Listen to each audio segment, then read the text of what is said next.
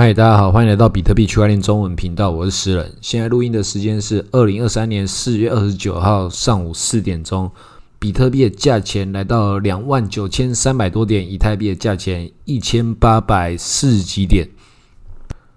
昨天这个价钱非常的剧烈，直接从这个将近三万点，然后跌到这个两万七，然后又弹回来。那这个事情就是非常的有趣。也是的，印证了我上一期节目讲的，就是这些庄家他们不需要说要产生什么样的事情，他们只需要去做这个价钱的这个，就只需要做这个价钱就可以割这些韭菜，完全的没有什么理由啊。因为对大部分人来说，要是你就只是报了现货，这些事情都没差嘛。这个跌到两万七，再涨到三万，有差吗？就只是这样子而已啊。跌到两万七，跌到两万五，跌到两万三。都对他来讲都是一样的，之后还是会涨回来，所以你真的对着比特币有一个长期投资的思维的，这只是一个中间的震荡而已，就杀这些合约仔。但是对我们在这个圈子圈子里面的人来讲，就是哇，好剧烈哦，到底在干嘛？怎么会这么可怕？那你也知道这个事实之后，就知道说，那主力他们其实真的没有在管那些什么其他事情，像今天晚上。这个美国也有一些消费者指数啊，这个个人可以得到多少钱啊，个人花多少钱的这些什么样指数？那我们在群组之中也是有一些人也都是直接讲说这些都没差啦，这都是美国这边讲讲，跟我们币圈期真的没有差别了。前面看起来是有差别，那前面有差别的时候，也只是他们按照这个剧本有这个理由去表演而已。后面都已经麻木了嘛，都看出来这些都只是数字做出来，我们要不要配合这个故事去讲故事而已。后来就是，哎，大家都知道没差了，现在就没差。我现在录这个 p a c k a g e 也没差，这些事情就只是他们在干嘛，我们只是随便的去把他们的故事重新的衍生去讲一下，到底有什么样的可能性而已。那其实这些东西就是讲的都不重要啊，都只是我们在看图说故事，照样造句。现在还是处于一个监管单位跟这些不同的厂商，他们这种执行单位，他们有很多不同的矛盾。那现在这种矛盾看起来已经走入到一个比较新的局面了，因为现在 SEC 的主席就已经被大家拿出来开始很认真的在公干他了。那我也是很好奇，说，诶，怎么花了那么长时间才把他那些黑历史给抓出来？因为你存心想要去讲他黑历史的话。怎么可能是现在才讲出来？更早之前，你真的存心想要挖的话，那些都是公开资讯呢。因为他们讲说，SEC 主席之前也有去支持一个一个公链叫 Algorand。那这个东西可能很多人知道，在币圈中很多人知道，但很多人也不知道。但是 Algorand 它到底在干嘛的？就你也不用管它在干嘛，就是讲说这公公链而已。它跟那个 Solana。阿法浪取这个雪崩协议，然后其他什么干，他不是一样都血扣赢？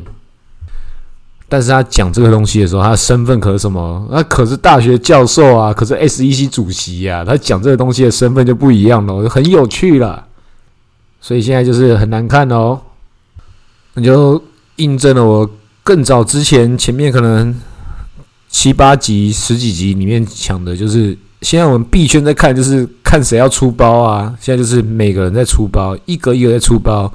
最近币安也出包啊，Trust Wallet，币安自己去收购的一个钱包，然后也是里面有一些什么私钥的外泄协议，然后也是出包了，然后要赔钱。然后现在看那个有一个 Certic，就是那个也是帮人家审计这些智能合约的，看一些 DeFi 怎么样的。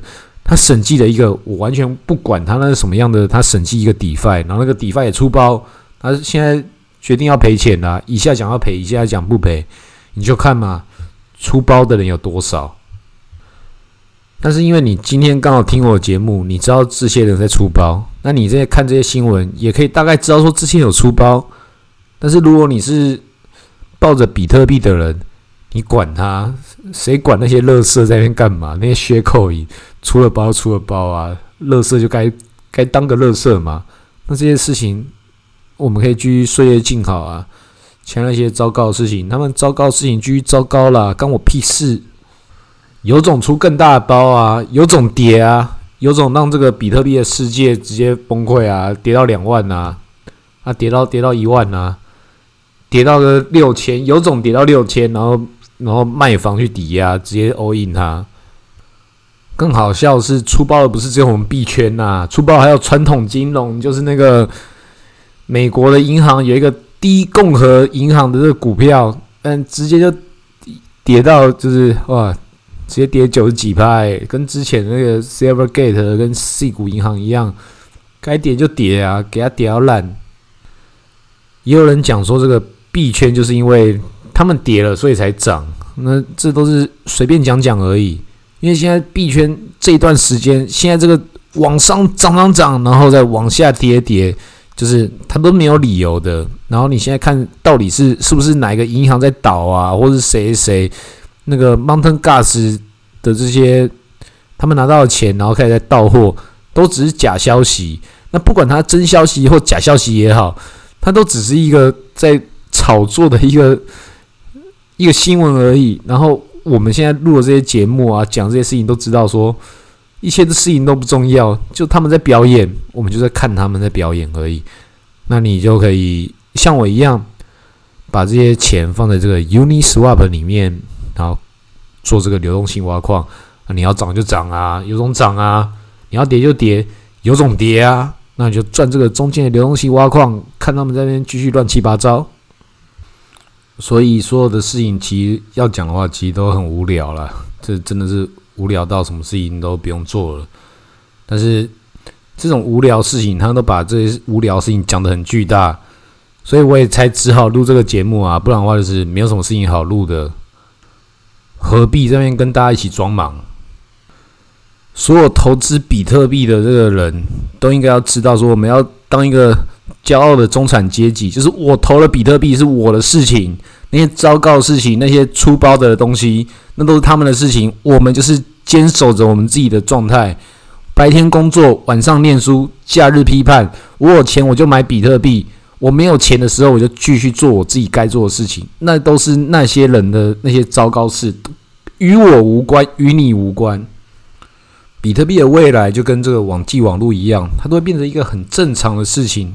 既然正常，就代表什么？就是不重要。我们今天不会去考虑那个爱迪生那个年代的这个电力系统的事情，也不会考虑这个其他的比尔盖茨啊，他在网际网络刚开始出来的那些事情。那些事情都只是当时发生的。或许在当时你知道这些消息的时候，你去做什么应变啊，或什么，那都是。如果你有什么样的巨大资产在这些什么对冲基金啊或什么东西，你可以去安排跟你的利益有关系。但对我们散户来说，对我们中产阶级来说，这些事情都只是我们在看故事而已。趋势当然也很重要，但是以整个事情来讲的话，我们早都看到趋势了，都知道这比特币就这个趋势。那在这个趋势中，你不用去看这些。中间那些你以为能够创造这些趋势的人，比尔盖茨啊、伊隆马斯克、贝佐斯啊这些人，那能够创造什么趋势？他们他们都是被趋势给推上来的人，他们自己有他们自己优秀的地方，去往下创造一个新的趋势。那所有人的历史进程是比特币、网络、电力系统这些事情，都是不管有没有这些人。这些事情都是必然会发生的一些事情，所以，我们在这个阶段之中看这些事情一点必要都没有。人生有很多的一些纠结跟很多的痛苦，就是你知道的太多，但是你可以控制的事情太少，所以我才会跟大家讲，说是你不用管这么多，不用让这些痛苦成为你生命中的一部分。你知道的越多，但你可以控制的事情越少的时候，那就更加的痛苦。那我直接告诉你正确答案，就是那些事情你都不要知道，不要去添加你的痛苦。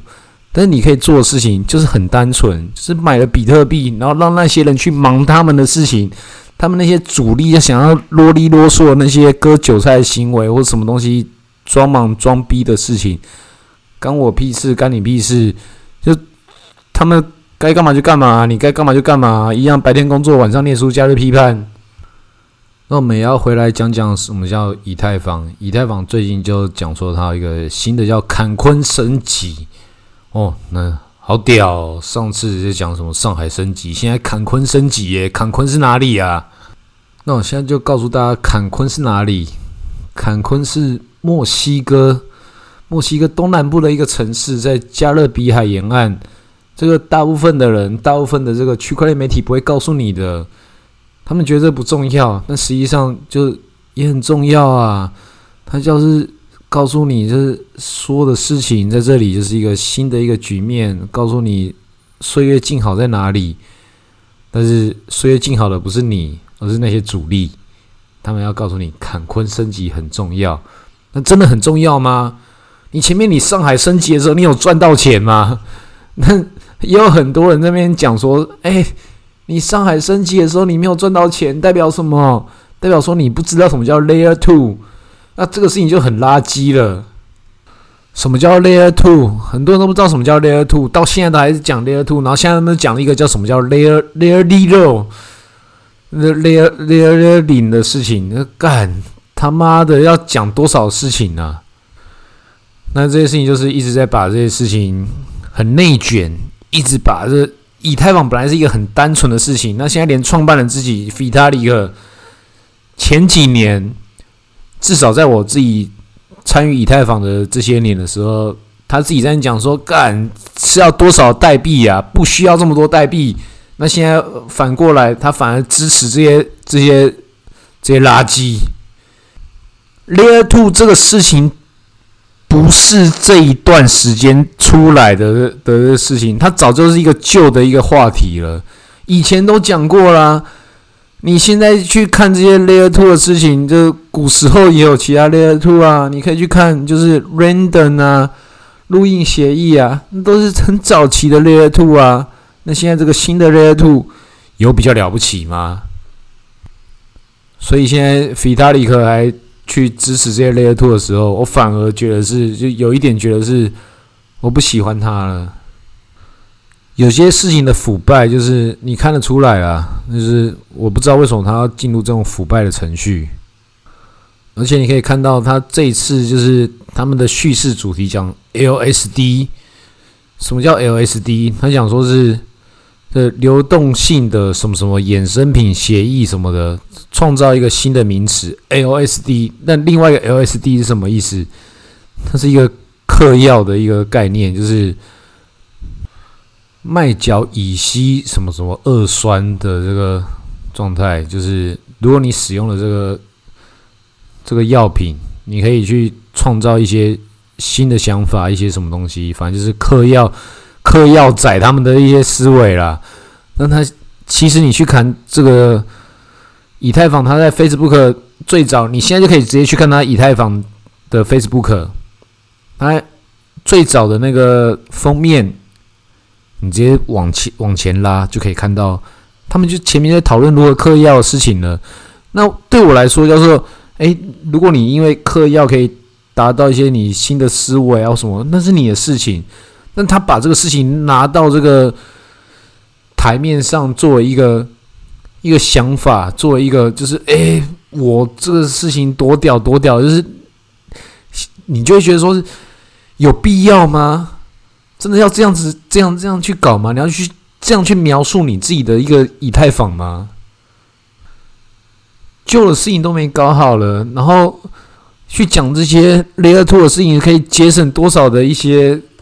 一些 gas fee 啊，一些什么东西？你如果可以把你自己的这个以太坊的主链的一些 gas fee 能够节省的话，根本就不需要这些 layer two。你今天如果使用你家的网络，使用你家的电力系统，你会去思考说，你家电力系统会说，哎，我电灯应该要使用我那个电力系统 layer two 吗？我家的我家的这个。主要电力系统，我家的次要电力系统，我家在次要次要电力系统该怎么样安排吗？你管他这些事情，基础设施就是必须要让人们不不知道它的存在，它存在就是一个很合理的一个必然。然后他让这个这所有的东西，所有的缺点，以太坊自己网络交换很慢的缺点，反而变成一个优点，然后跟你讲 Layer Two 的这些代币可以炒作起来，这这些事情在我看来就是跟着这些主力一起炒，所以这这就是一种腐败啊。但是腐败的事情不是只有他啦，他也只是其中一部分。我们中华民国政府也很腐败啊，美国政府也很腐败，中国政府也很腐败啊，大家都很腐败。他们还出那些什么 CBDC 那些什么中央政府的一些数位货币，而且你可以看到那个中国政府出的那个数位货币，还讲说，如果你这几年之内不把它花掉的话，他会把你原来的那些你的资产给没收起来，就是。政府表达，你不可以去持有你的资产，你必须要消化到这个经济市场之中。你的资产不是你的资产啊，你所有东西你都必须要去去自己去去消化它，那些事情都不重要，因为你没办法控制你自己的事情。那区块链这件事情本来是要告诉大家是一个自由化的，你拥有你自己的资产。结果现在以太坊就其实就是跟着跟着这些政府在那走啊，那些 DeFi 该怎么腐败的事情，他跟着一起腐败啊，然后跟着这些美国政府在一起搞啊。我我是不知道为什么他要这么做啦，但是作为主力的思维，作为一些资本方的想法来讲，他有他的道理，他已经不再是一个去中心化的一个概念了。所以我才回来，就变成是一个我是一个比特币的一个基础性的教徒，并不是我多支持比特币，而是本来我支持比特币，就是我在反对这些中心化的事情。那以太坊本来是一个很优秀的东西，那现在它配合这些这些更有力量的，当然啦，这些事情当然更有力量啊，这些传统政府啊，这些事情他们运行了几百年的。肯定是更更有力量的，但是这个力量必须必须被被迭代，必须被再创造，然后让一些新的科技去去改变它。但以太坊它本来是去改变这件事情的，就在这个时候，它去同流合污起来的时候，确实有一种心痛的感觉。但是也没关系啊，因为事情上。所有事情都是会这样发展的。当年的屠龙少年，终究也会成为这个恶龙。也就是我常常讲的，我们要成为既得利益者。如果可以从这些事情之中成为既得利益者，我们可以从中赚到钱的话，我们也或许也不需要去批判他们有这么多的一些歪七扭八的事情。但是这些所有前提就是你要先成为既得利益者啊！如果你没办法成为既得利益者的话，就也没有没有必要为这些腐败的事情去抬轿。也或许我讲的都是错的，或许我的批判都过于理想化，也有可能我讲的东西都是自我催眠。但是这个世界是会继续往下发展，比特币、区块链、以太坊这些事情。